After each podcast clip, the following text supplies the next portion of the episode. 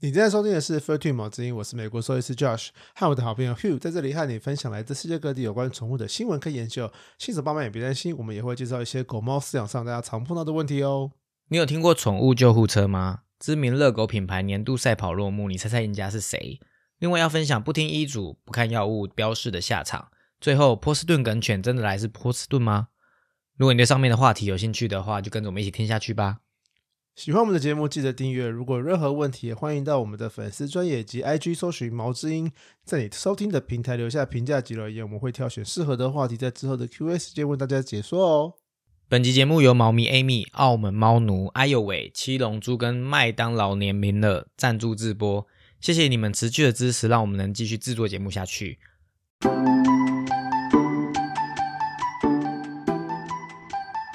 嗨，大家好，我是 Hugh。Hello，我是兽医师 Josh，欢迎回来。耶我们又回来了。大家有想我们吗？有一个礼拜休息，我们也好久没录音了，我们开头开场这个念了好几次，这个不用，念对了，这个不用跟大家说啦，就是 自己不熟练还还敢讲，就是因为其实我们之前好像我们这是第三年吗？迈入第三年，对，满第三还没满，还没满还没第三满第三年哦，就是之前好像每年我们都会就是休息一个一集两集，有一次是过年吧，我们就固定每年会休息一次啊。话不要说太满，也有可能是两次，所以是的，第一次是我考试嘛，去年是休息什么？忘了。忘记了。反正总而言之就是偶尔就想休息一下，所以我们就在中秋节这个假期休息了一集。然后我们通常休息的话，都还是一样会发就是文章、图片。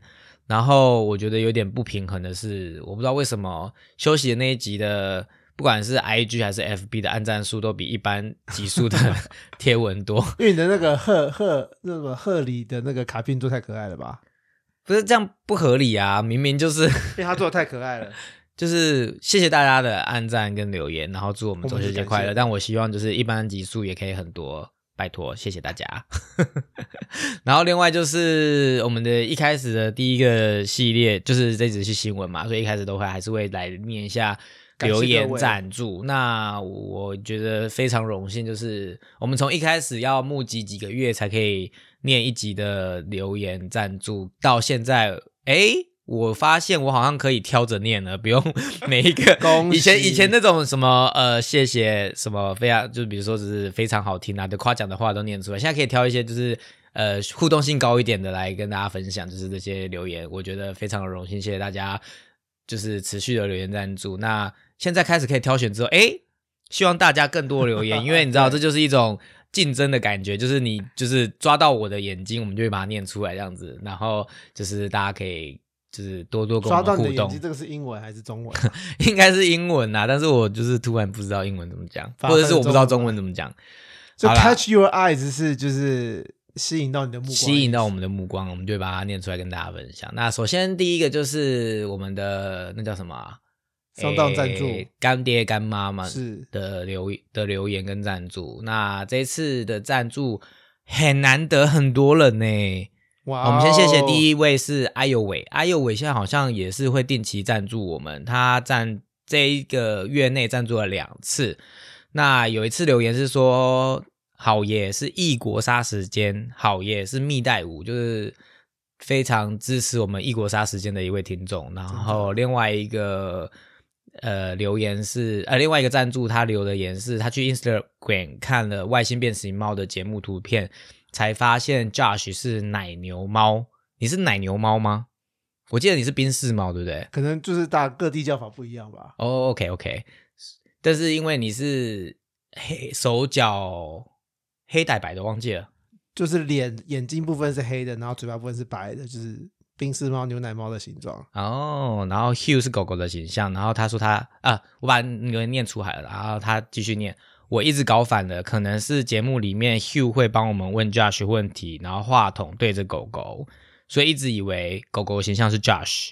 然后还有就是第二个原因，可能是节目作者名是兽医师 Josh and 零动物饲养经验路人 Hugh，但左边是狗狗，右边是奶牛猫。哎，我没有意识到这件事情，就是我们左右名啊就对调了。这我念完之后我把我把留言念完了，但我发现其实这是逻辑问题，代表这位听众逻辑非常好，他有在分析说左边、右边，然后跟名字。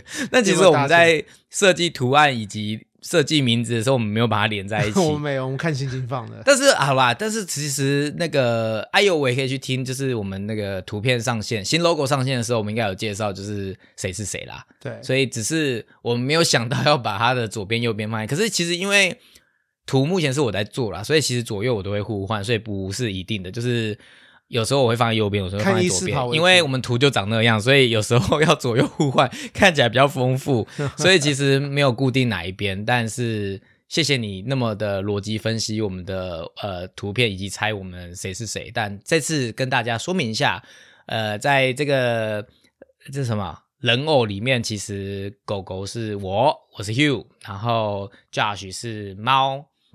之前还有人误认为以为兽医师是 Hugh，然后就是大家没有办法，因为我们没有露脸嘛，所以大家没有办法把声音其实很难听出来。把声音跟兽医师就是就是角色，还有以及动物角色连在一起，所以希望大家多多认识我们，就会记住我们兽医师是 Josh，然后他是猫的形象，那一般路人是我是 Hugh，那是狗狗的形象，然后谢谢大家认真到，哎、我觉得这是一种。这是一种那个红的感觉，就是有人要来研究我们谁是谁，对那我觉得蛮有趣的啦，是蛮开蛮开心的，谢谢大家。然后再来就是 Amy，Amy 这次又再度赞助我们，然后她留言就是比较有趣一点，因为她上次用到 First Story 留言，然后就说。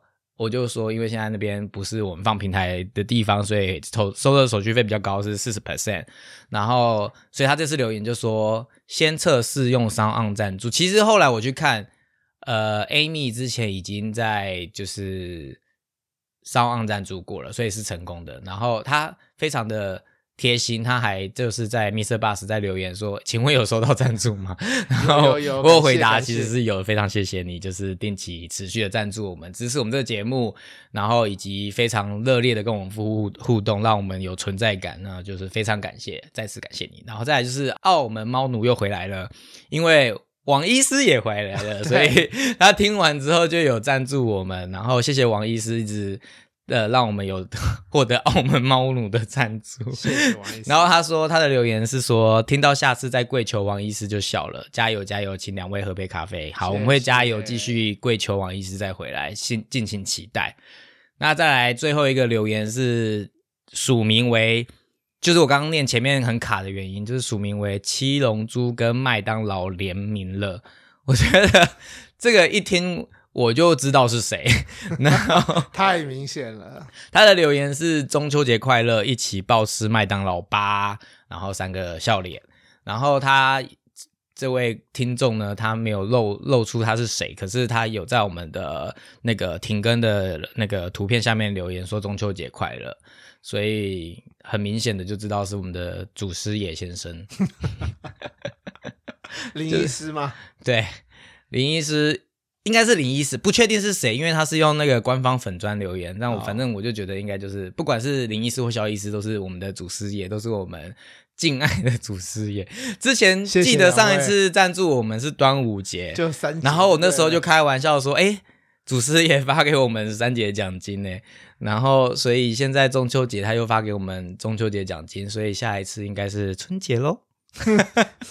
笑死，先许愿，然后但是谢谢啦，就是谢谢一样都是就是做 podcast，然后一直持续有在关注我们，然后他们其实是非常资深的，讲资深他们会开心吗？资深的就是呃卫教的平台，吧，他们有网站，然后也有他们的 podcast，然后他们是走非常专业路线，所以大家如果有兴趣获得更专业。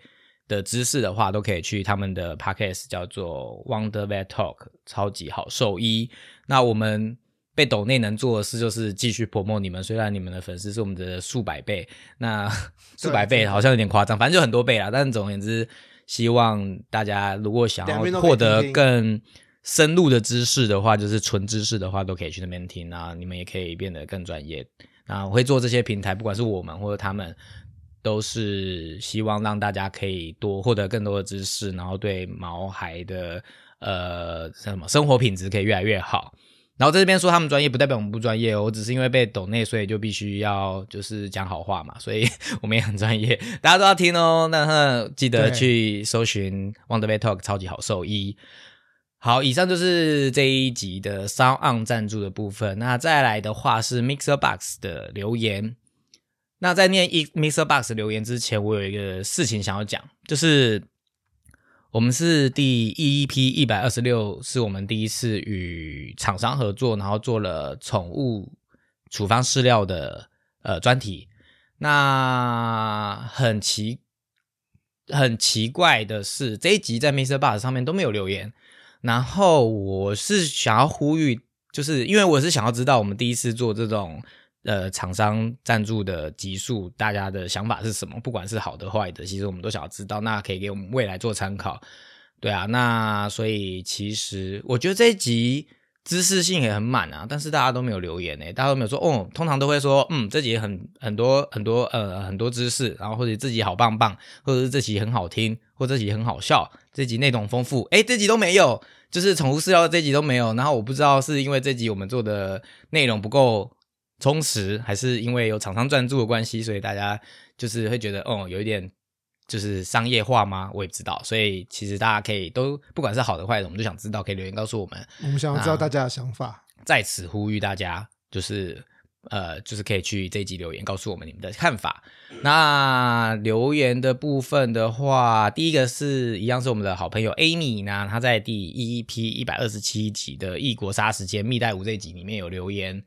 他说：“我在巴西出差，昨晚在客户社区看到两只水豚在逛街找食物，看到傻眼。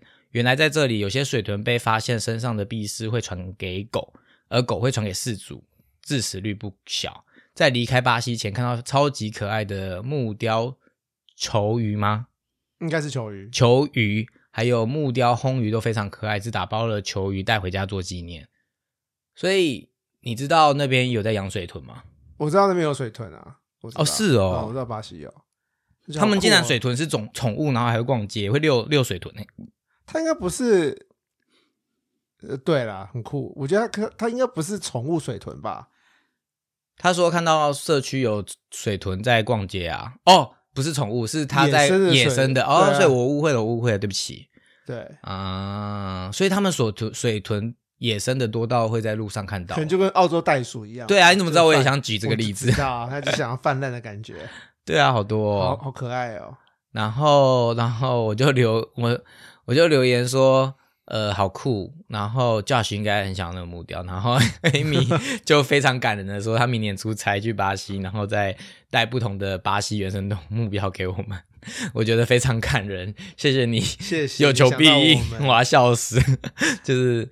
真的很酷啊！就是觉得哇，竟然有球球鱼的木雕是。然后在第一批一百二十八集这集是讲新闻，然后 Sandy Lee 有留言说，虽然我不养宠物，但狗真的是人类忠实的朋友。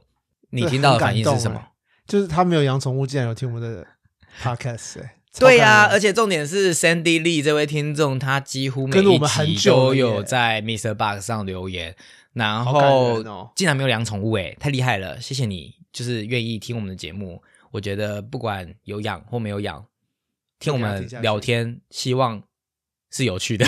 对，自己讲的都很心虚，所以呃，值得嘉奖一只，谢谢你。然后再来是 Amy 在这一集有留言，他说。摸狗狗真的有助身心灵健康，爱狗的人都知道，我从照顾狗狗中得到快乐跟正向的人生。不管到哪里出差，喜欢在路上收集各种狗狗的身影跟表情。如果主人允许，我都会摸摸它们。然后肢体语言是全球通的。Josh 是不是在路上看到别人的狗狗，也都会很想摸？通常都是大型犬为主。我看到大熊熊，我都会想要摸，那我都会做问问主任可不可以摸。哦，对啊，这就是我那时候看到留言也想就是问你的，就是啊呃，其实我们应该讲过了，但是应该用这个留言可以再次宣导，就是如果你想摸路人的狗狗，应该要怎么做？我就会问，先问主人，狗狗可以不可以摸？狗狗主人说可以的话，我通常都会，我大部分都会蹲下去，啊然后我就会侧面面对侧面，就是用我的肩膀这个侧面端去面对狗狗，然后手可能握拳或者手背。朝狗狗的头部慢慢缓慢前进，让它闻我的手，它闻我的手觉得 OK，它会靠近，或是它会让我摸，我觉得摸下去。假如它闻了我的手，或是闻都不闻就走了，那我就不会摸它。就稍微读一下它的肢体语言，对啊，就狗狗的肢体语言全世界都一样啊，对啊，我在美国会摸路人的狗，在台湾也会摸路人的狗，所以我还蛮爱摸路人的狗的。其实，所以这算是我觉得这叫机会教育啦，就是。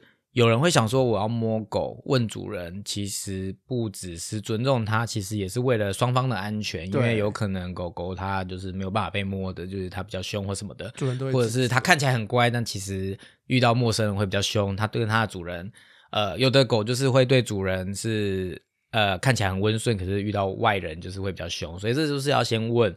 然后还有不只是问主人，就是其实你有一个说法是，你也要看狗愿不愿意给你摸嘛。对啊，就是有一种问狗的概念，就是所以其实是互相尊重，就是不是只有可爱就可以去摸它，随便摸它，因为别人的都是要询问一下。那另外也谢谢一零零一房心怡、青蛙、海王、张丽云啊，你们在 Mixer Mixer Box 上面的留言我们都有看到，谢谢大家给我们的支持跟鼓励。那在 IG 的部分就交给 Josh。I G 部分，呃，首先分享第一个是 H H S 零二零六的，他说，呃，他看到我们有 YouTube，然后他就说 Y T 马上订阅喽，辛苦了，很感谢你订阅我们的 YouTube。哎，再次宣导跟呼吁所有的听众们，不管你在哪一个平台听 YouTube，都去订阅起来，因为 YouTube 它要超过五百个人订阅，我记得是这样子，它才会开始有可能可以有那个收听的那个广告收益哦。所以在目前都是 YouTube 只是放心酸的，所以希望大家不管你在哪里听，都先帮我按赞订阅起来，然后按赞分订阅分享，开启小铃铛，然后让我们可以累积到五百个听众，那我们就可以开始有就是那个广告收益，对，被被动收入，然后谢谢大家。呃，可以让我们有更多的机会得到被动收入。哎，另外跟大家说一下，就是商岸它现在因为如果你在商岸听的话，哎，应该是在各个平台都会听到。商岸会，我们发现商岸可以自动，它会插广告，就跟 YouTube 那个很类似。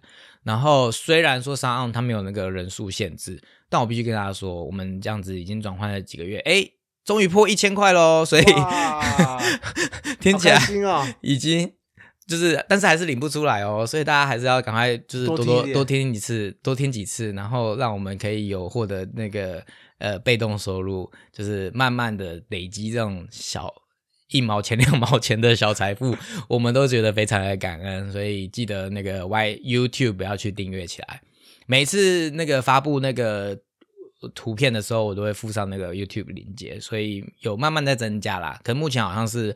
二十几个听众而已，所以希望大家可以帮我们订阅起来哦，感谢大家。然后 I G 要分享的是 E P 一百二十三集。生命的完结，好好说再见。那集是跟外星变形猫的陈思宇兽医师讨论的。那呃，Vicky and Kimo 在这一集留言说，呃，这集听完整个爆哭。我儿子现在是初期的初期淋巴癌，我还是决定要救，但只能赌三个月。然后因为燃烧新台币没有太多钱，我也没办法看着他不接受，试看看，希望一切都好。那。他我们有给他一些鼓励啊，那他就会说谢谢你给我很大的大的鼓励，因为所有人都在骂我，但我相信我做对了，钱再赚就有了，辛苦一点，谢谢你们有这个频道，也谢谢陈医师。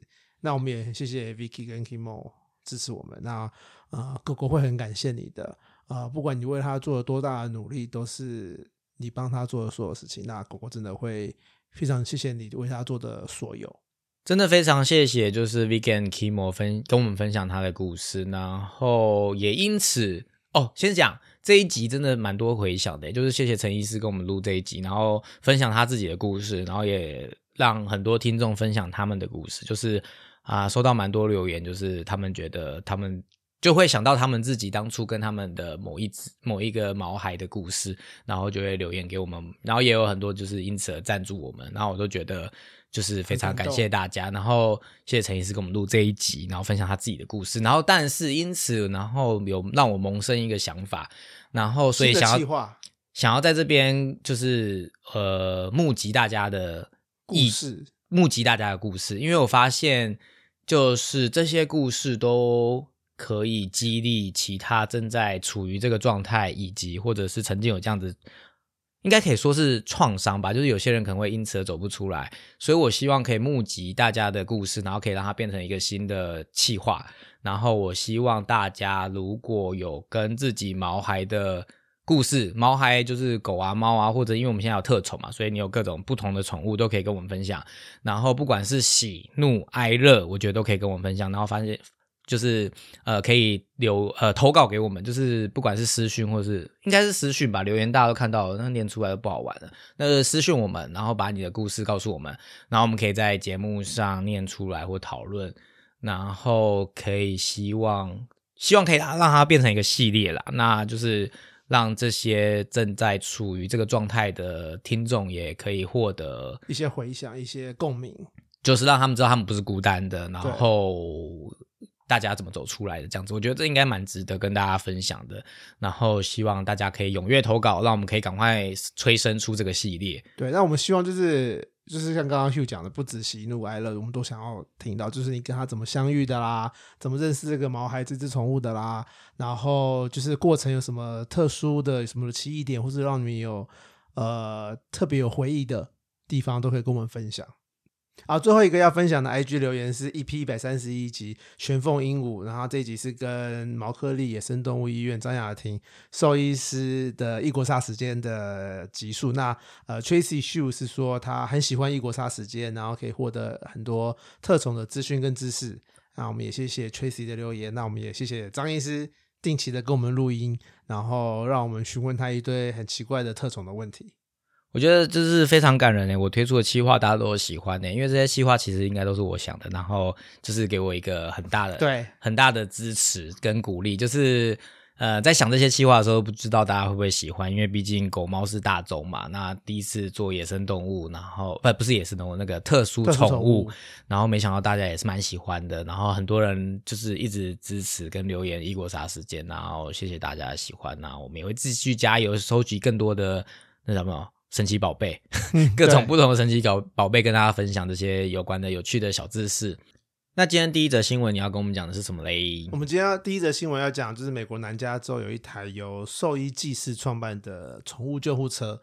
那这个是美国 NBC 八月十三来自圣地亚哥的新闻。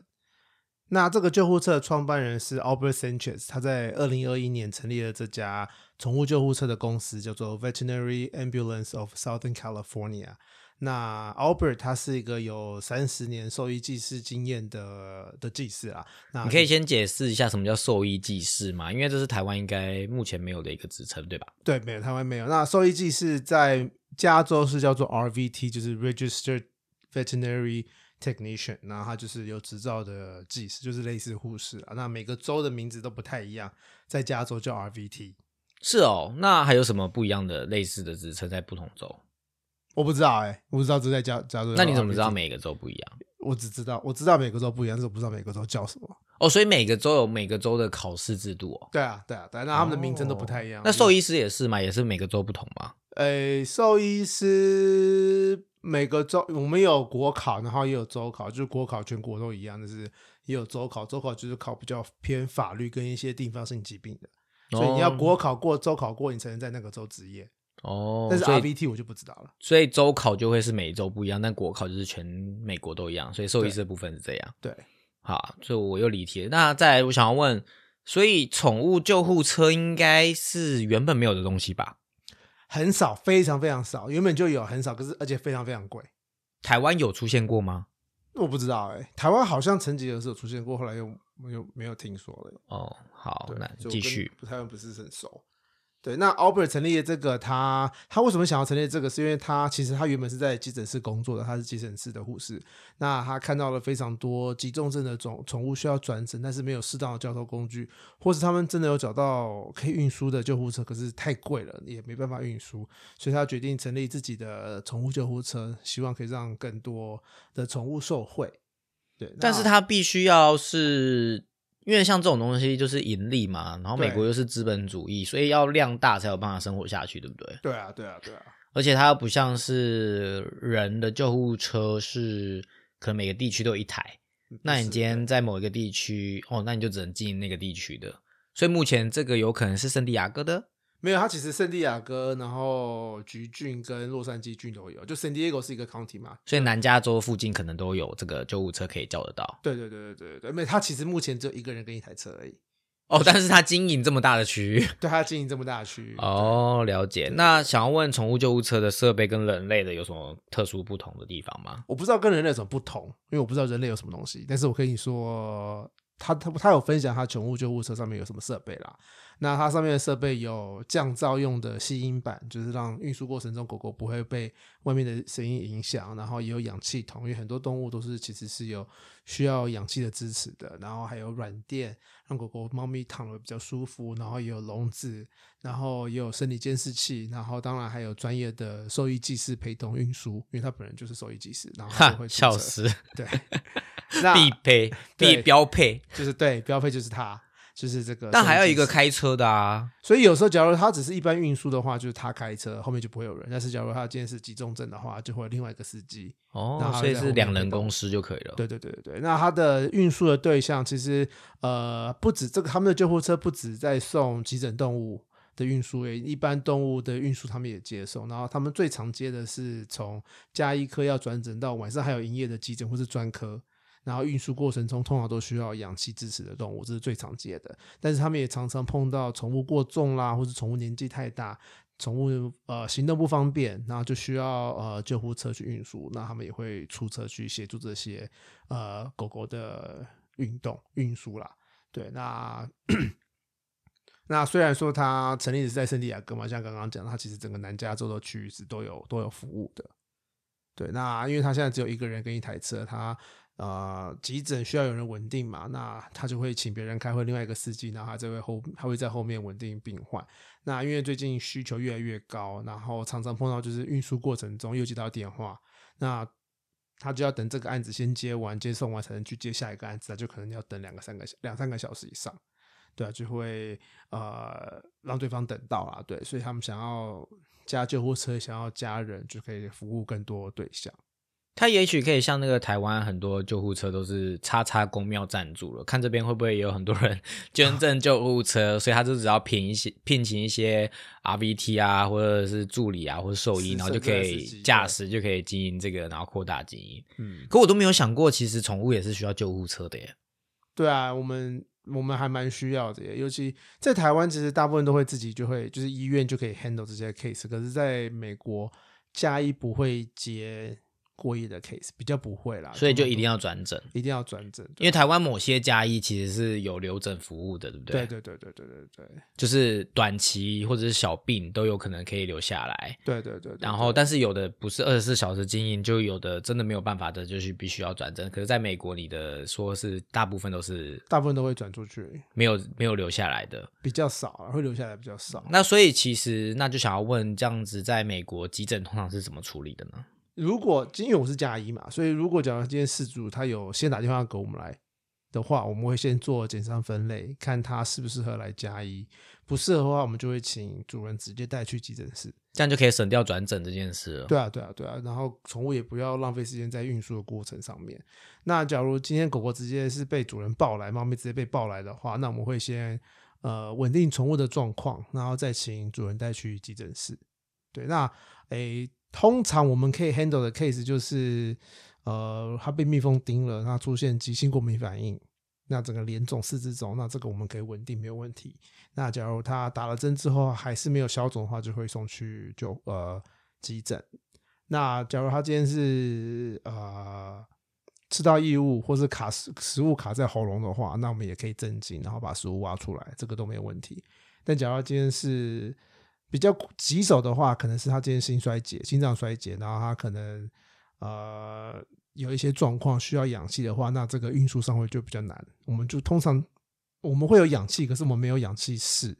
对，因为我们的氧气是手术用的嘛，但是一个急诊的动物，它需要待在氧气室的话，那那个里面的氧气的比例啦、湿气啊、温度的控制都很需要抓的很精准。这个就是可能是一个箱子之类的，是吗？对对，它就是一个氧气箱，是一个几百万的氧气箱。嗯，对，那这个我们再加一个就做不到，所以假如这种直接杀来的话，我们其实还蛮棘、蛮蛮棘手的啊，就我们可以稍微稳定，但是它还是要送去。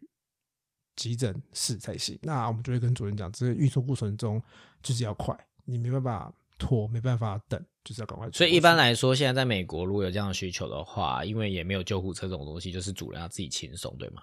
对对对，就是要小心那个状况。对大部分的主人都是蛮有 sense 的啊，就是他知道这个状况是要送急诊室的，嗯哼，对啊，或是他今天出车祸已经在冒血了，那也是送急诊室，他不会送来家医。对那 Josh，你也是在南加的动物医院工作，会有机会遇到他吗？搞不好我嗯，我可能会叫他吧，叫他什么意思？就是请他来送动物。哦，如果真的有发生，你可能会联络试试看，是吗？对对对对对对，应该也不是你吧，应该也是助理或什么的吧？主人自己联络来，也不会哦，我们是主人，主人自己联络。但你可能可以说，哦，我知道，我有看到这这个新闻，对对对对对你可以去这边找，哎，这样是获得知识对的那个好方式。那对哎，因为我们是华语的 podcast 频道嘛，然后南加应该也蛮多华人的，希望有很多华人来听我们的节目，在南加的，哎，那你就可以听到这个，你就知道有救护车可以叫哦。对对对对，希望对大家有帮助。那今天第二则新闻是要讲热狗跑步比赛，是热狗吃的热狗吗？还是什么热狗？它其实是知名热狗连锁素食店，它叫做 Winner Schnitzel。然后他在美国还蛮还蛮大家的连锁店，他专门卖热狗的哦，他专门卖热狗的。所以他真的是吃的热狗的连锁素食店办的比赛。，对对，然后他比他的比赛很难念，他的比赛叫做 Winner Schnitzel Winner Nationals。我绝对念不出来，你可以分解一下这是什么吗？就 Winner Schnitzel Winner Schnitzel 就是他这一家热狗店的名字。它只是一个名字，它没有意思的 Schnitzel 好像是德文的香肠之类的意思，啊。反正它就是德式香肠。对，，那 Winner 就是也是香肠的简称，然后它也是腊肠狗的简称。然后有一点 winner 就是赢家的感觉，是不是？对，又有 Winner 就是三已经是三关了，就是 Winner 又是德国香肠，然后又是腊肠狗，然后又是赢家。对啊，对，然后它就是这是一个年度的腊肠狗跑步比赛。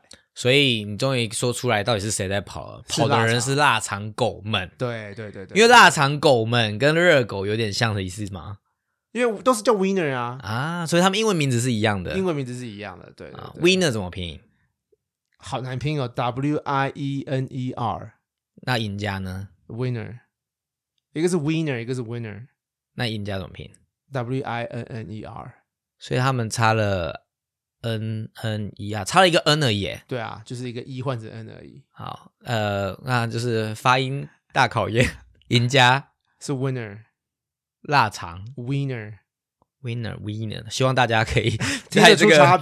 英文小教室里面可以学到腊肠狗跟赢赢家的发音的不同，有点困难。对，好，那 anyway，他这个比赛是今年是举办是第二十六届，那他是在七月十五号的时候举办的，然后他是举办在南加州的 Los Alamitos 的赛马场举办的，所以是在赛马场办腊肠狗比赛，有没有他要跑完一整场吗？没有，他只要要跑五十要啊五十尺而已，所以很短。就这么巨大的赛马场，他可能就是跑大概一百分之一某个直。线这样子。对对对对对对对。Los Alamitos 大概在南加某 Los 哪个地 Alamitos，哪个地方啊它靠近 Long Beach，靠近长滩那边。？OK，希望大家有点概念。对，然后呃，今年有一百多只狗狗参赛，他们分成了十五个、十几个 heat，就是分十几个场，然后每每个 heat 挑出一个赢家，然后所有的赢家在最后一场跑。就是有分组比赛的意思。对对对对对对对对。那赢家是一只叫做呃 Beanie Van Winnie 的狗狗，要这么难 是不是很可爱？它叫它叫 Beanie Van Winnie，？Bini Mon V Vini Vini 有什么特别的意思吗？就是就是押韵啊。哦，所以每个单字是有意思的吗？Von 通常都是德国的名字才会出现，就是他的姓会跟 Von 叉叉叉 Von 叉叉叉，啊、对，然后他哦样，说范谷就是不是不是是不是不一样，Van Gogh 不一样，哎，Van Gogh 一样吗？好，我不重要，我不知道梵谷。对，中文好像会翻冯什么什么什么什么的，哦，那后面呢？反正它就是 Winnie，就是嗯，反正它就是押韵梗啦。这个就不要细谈，这太复杂了。哦，好吧，反正就是很难念的名字，大家有空就是有时间可以继续查，或者是看我们的新闻链接，你就知道它叫什么名字。对，然后赢家他赢了嘛，然后他就得了一只得得，他获得了一个狗屋，然后主人也获得了一个一千块的现金奖金，对，然后还获得了一个称号，这个称号是 Fastest Winning of the West，就是西岸最快的腊肠狗的称号。所以只有西安。对，很可爱，因为它是举办在西岸嘛，我们这边是西岸，它举办在这里。那他们举办的目的有什么特别的目目的吗？哦，他们其实是帮附近的动物收容所募款的，所以他们从一九九六年办到现在，呃，已经帮这些收容所募集了，我记得是三十几万美金了。哦，蛮多的耶。对啊，对啊，然后主要都是靠门票跟活动卖出来的周边商品，然后捐给这些动物使用。然后他们的另外一个目的就是鼓励大家领养啊，因为它毕竟是跟呃收容所一起合办的活动。这应该是我们在介绍新闻节目中介绍很多个活动，已经我们已经介绍过很多个活动，又然后大部分的啊又有大部分目的好呃像都是跟这有关，就是有关领养动物或收容动物的福利或者是捐赠的关系，所以就是大家都有有机会都可以多多参与这样的活动，就顺便像是有点有趣，但是又赞助他们的感觉。是是，对啊，像是冲浪，还有那个什么很丑的动物，我还记得，对对对，就是还蛮多跟这个有关的各种美国这种狗狗比赛超多的耶。反正反正就是总而言之，就是希望办活动来让大家重视到就是动物福利啊，或者赞助啊，或有的没的。对对对对对，那你知道南加州到底有多少个动物收容所吗？其实我我查不到哎，我有我有认真去查这件事情，我查不到。但是我查到加州整个加州大概有三千多个，将近哎不到三千啊，就将近三千个呃动物收容所，那就是包含公家的、包含私人都算在一起的话，大概将近三千个。对，那我们住的洛杉矶郡 County 的收容所有七个。对，那但是 county 因为 county 很大嘛，其实 county 里面有非常非常多的 city，那很多 city 都有自己的收容所，像 Santa Monica 有自己的收容所，CO Beach 啊、Upland 啊这些都他们都有自己的收容所，就不算在 county 下面。哦，所以是这样子哦，city 又归 city，county 归 county，对对对，他们但是你说总共将近三千个这样子，就整个加州 OK 对，那我知道圣地亚哥郡大概有他们只有两个两个郡的收容所，然后橘郡就是 Orange County 只有一个而已。对，但是 City 的收容所很多，那私人的收容所更多。所以因为有这么多收收容所，那我相信资金的分配就是需要很多的募款来赞助。对，我知道我知道郡的收容所没有在募款的啦，但是我知道 City 的也有，然后私人的也有在这募款，嗯所以大家都蛮需要金钱的帮助的。啊，也需要更多的是其实是人力的帮助，他们需要很多志工去帮忙遛狗啦、喂狗啦、打扫啦、呃接待啊这些，然后就跟我们这个节目一样啊，有钱出钱，有力出力。如果大家有余裕的话，就可以赞助我们；那如果没有余裕的话，就是动动手指头留言给我们，我们或者是按赞分享，我们也都是非常感人。的所以就是真呃，有钱出钱，有力出力。那你有去过美国收容所参观过吗？我之前上课的时候都有去收容所实习啊，然后这次来美国也偶尔会跑去收容所看看，对啊，就是大大小小我都有去看过，都都都真的都有什么特别可以值得分享的吗？就狗好多、哦。他们就是都是大型狗，然后很多都是哈士奇这种的。我觉得美国的收容所的设置真的很很很厉害，他们都是分两边，就是有呃一边是睡觉用的，然后一边是呃吃饭用的，然后中间是有门可以隔起来的，所以就是员工可以进去其中一半去打扫，嗯，然后把狗狗放到另外一半，对啊，所以就是为了狗狗的安全，为了人的安全，所以都可以完全隔离。然后他们一笼只养一只狗狗而已，对，然后都有冷气啊，然后空间也很大，然后他们打扫也都都还蛮干净的，对啊。然后他们我去的几家都有训练师，所以他们定期会去呃给训练师训练，做一些基本的训练，就是不要拉啦、坐下啦、听到名字要来啊之类之类的。训练很重要诶，因为训练就是就是提高他们的领养被率对领养率，就是越容易引呃教导或者是管理或者是呃比较乖的狗狗啦，通常都会吸引人家注意力跟那个比较有吸引力。对啊，对啊，对啊，没错。反正就是再次宣导或者是提醒大家，就是领养代替购买，就是反正收容所收容所的动物真的非常之多，大家都可以去呃看看。然后呃，米克斯也是我们所谓做了那么多集品种实践之后，发现就是最多最好养，然后也是最健康最健康的动物，所以。如果大家想养宠物又不想要花太多钱的话，就是非常建议领养。不管是你在呃领养的当下不用花什么钱，然后之后的医疗也可能会比较健康，因为它就是你知道优生学，适者生存。他们既然可以生存下来，就是他们就是已经淘汰了一些 比较身体不好的朋友们。怕怕生离死别的话，养米克斯这个过程会比较少一点，因为他们活比较久。对，通常来说，好，就是我们够了，谢谢。听众会觉得，哎、又在讲，嗯没关系，我们每次都要提醒你，但是好，有讲就好。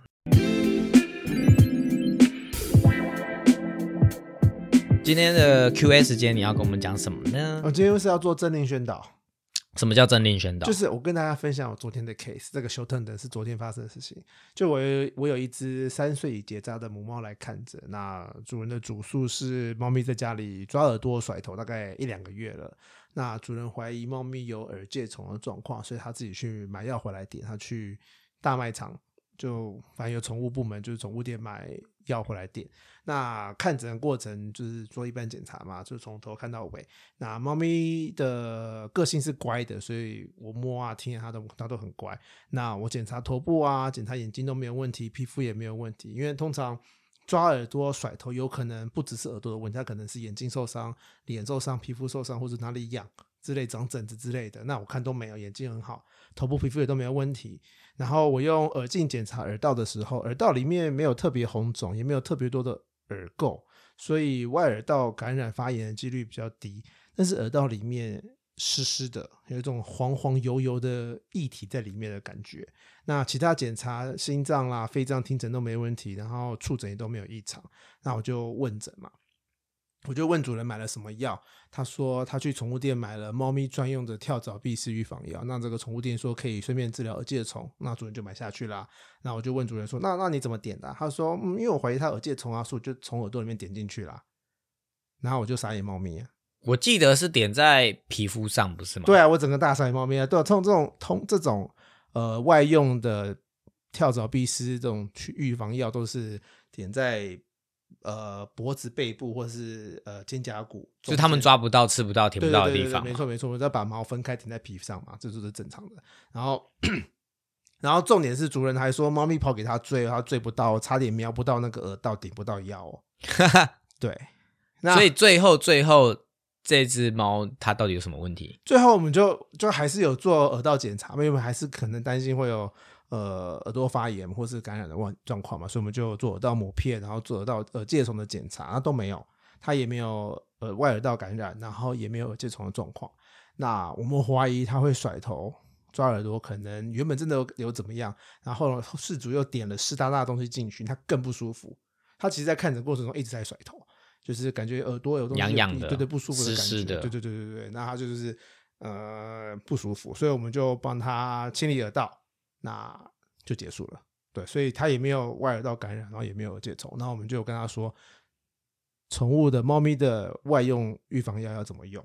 对，那我们有帮他清耳道，因为我们通常都不太信任。其实这种状况在狗狗的话，我们会请主人带药回去，带清洁药回去，就是固定清耳朵，可能清个一个两个礼拜，把里面的药物清掉。狗狗可以这样做，可是猫咪不行，猫咪很讨厌液体进到耳朵里面，它们会很激动。对，所以这个主人的处理方式，我们就是我们帮你清理，那回去之后你就什么事都不用做。对，我们很怕主人在家里亲耳朵猫亲猫咪的耳朵，因为会制造更多麻烦出来。所以猫咪亲耳朵跟狗不一样的原因，是因为猫咪比较难清理。猫咪会很排斥这件事情，狗狗是可以接受。嗯，然后可是而且猫咪耳朵比较薄，然后它们的敏感度比较高，所以它们很讨厌液体进去。你我们宁愿你把这个机会留给点药，所以就不要亲耳朵，因为通常耳朵发炎会做两件事情，一个是点药，一个是亲耳朵，用液体亲耳朵。狗狗是可以接受这件事情的，猫咪你点药就好了，不要亲耳朵。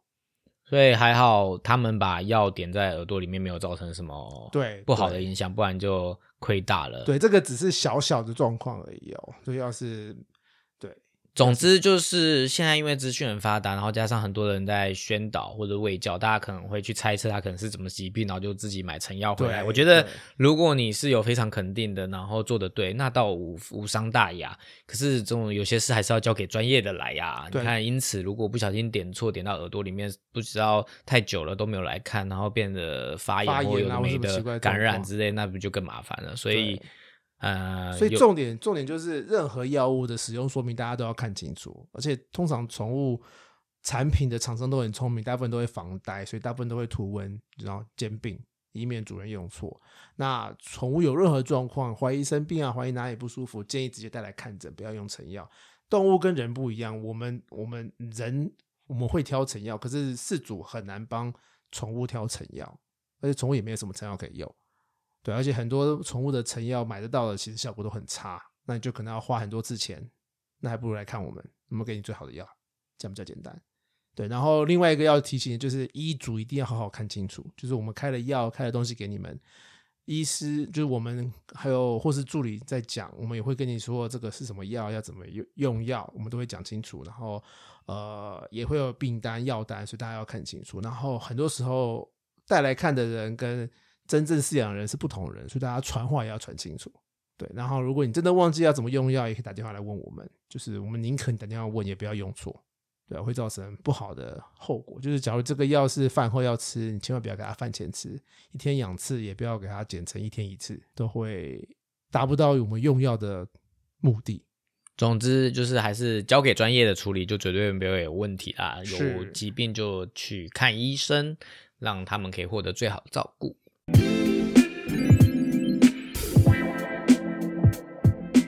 今天的品种时间，我们要介绍的是波士顿梗犬。是，就是 Boston Terrier，然后它又叫做 American Gentleman，就是美国绅士，对，因为它的颜色啊就是黑色白色，所就是以它冰室猫的颜色，但是在狗身上。它真的是来自波士顿的吗？嗯，某某层面来说是诶，其实那你来介绍一下它的历史吧。好，就是在十九世纪的时候，英国那时候盛行斗牛跟猎老鼠的比赛，然后很多人就是为了赢嘛，就会将梗犬类的狗狗，就是 Terrier，跟斗牛犬类的狗狗，就是 Bulldogs 类的互相交配，然后他们希望可以配出灵活、好战，然后耐力又高的狗狗。然后在一八六零年的时候，有一个住在英国利物浦，就是 Liverpool 的人，他将英国斗牛犬，就是 English Bulldog，跟现在已经绝迹的英国梗犬 English Terrier 配种，生出了一只叫做 Judge，就是法官的狗狗。Judge 后来被主人卖给了美国人，然后这个美国人又把 Judge 卖给了一个住在波士顿的 Robert Hooper。那在 Hooper 的手下，这个品种渐渐变得很有名。那 Judge 就成为波士顿梗犬的第一只。那现在几乎所有的波士顿梗犬都有它的基因，都是从 Judge 来的。那 Judge 其实 Judge 生出来的小孩，到第三四代的族谱都是查得到的哦，就查得到他跟谁交配，生了谁谁谁谁谁，然后这些人又跟谁交配，又生出了谁谁谁谁谁谁。对，然后在一八九一年的时候，他们正式将这个品种命名为波士顿梗，因为呃，把它发扬光大的 Robert Hooper 就是住在波士顿。对，那波士顿大学的吉祥人物也是波士顿梗犬。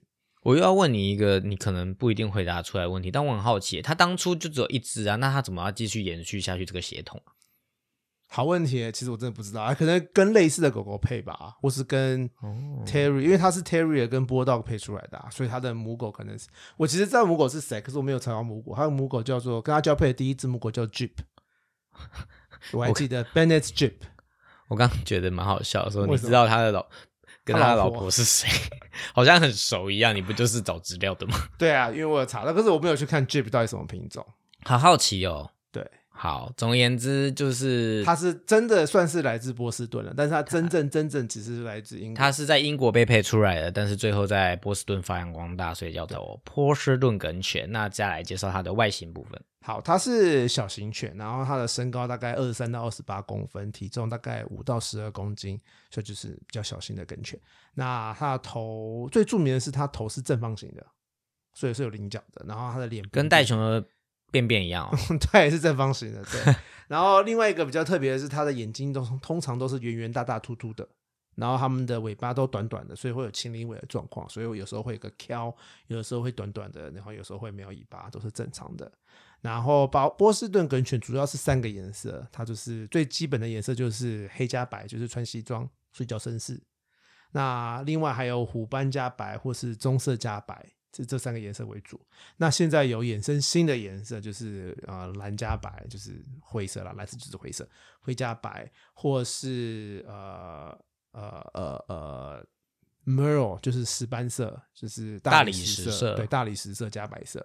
就是这两个颜色是最近新的颜色，我本人是没有看过啊，但是呃，我在我查资料的时候看到了这两个新的变异色。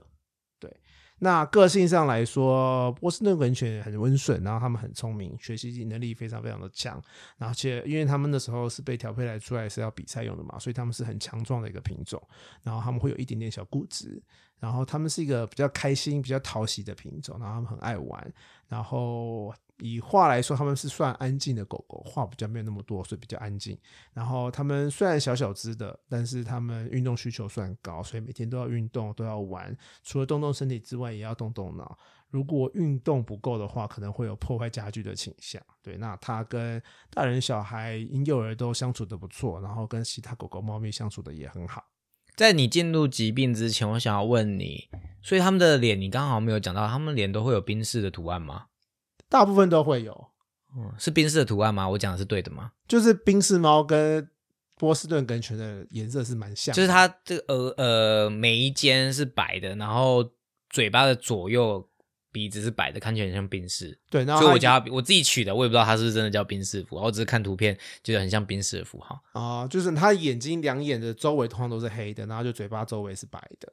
所以真的每一只都会长这样，大部分脸脸大部分都会长这样。然后胸前通常都是白的，然后通常都是踏雪，就是它背部是白黑色，但是胸腹部是白色。然后你们这些宠物人都会给它一些很特别的名字，踏雪都讲出来了。你看我中文多好，我还讲踏雪好有意境呢，就脚上白白就是踏雪。那还有什么？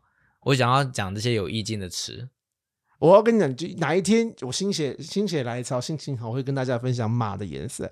马的颜色才是真的夸张到一个世界。我是因为马很贵，所以一定会有更多浮夸的名字吧？哦，马的颜色的马的颜色真的是浮夸到一个世，就是我完全无法理解的境界。你不是有同学做马吗？我还没有同学是就讲英文的，我算了，不要。你要自己翻译啊？我还要翻译，我好累。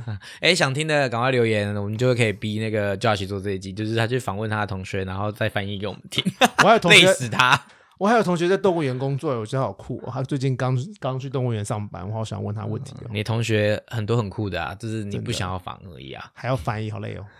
大家赶快抖内起来，留言起来，然后敲完，让大家 让佳琪去做这件事，你就可以获得更多有趣的知识。好，那再来讲到他的有没有什么红颜薄命呢？哎，就是波士顿滚犬刚刚说他就是脸是扁扁的嘛，所以他其实也是诶。短吻症候群的的的的群众之一，对，那他就是会有呼吸道的问题。如果鼻孔太小啊，软腭太长的话，可能会需要手术。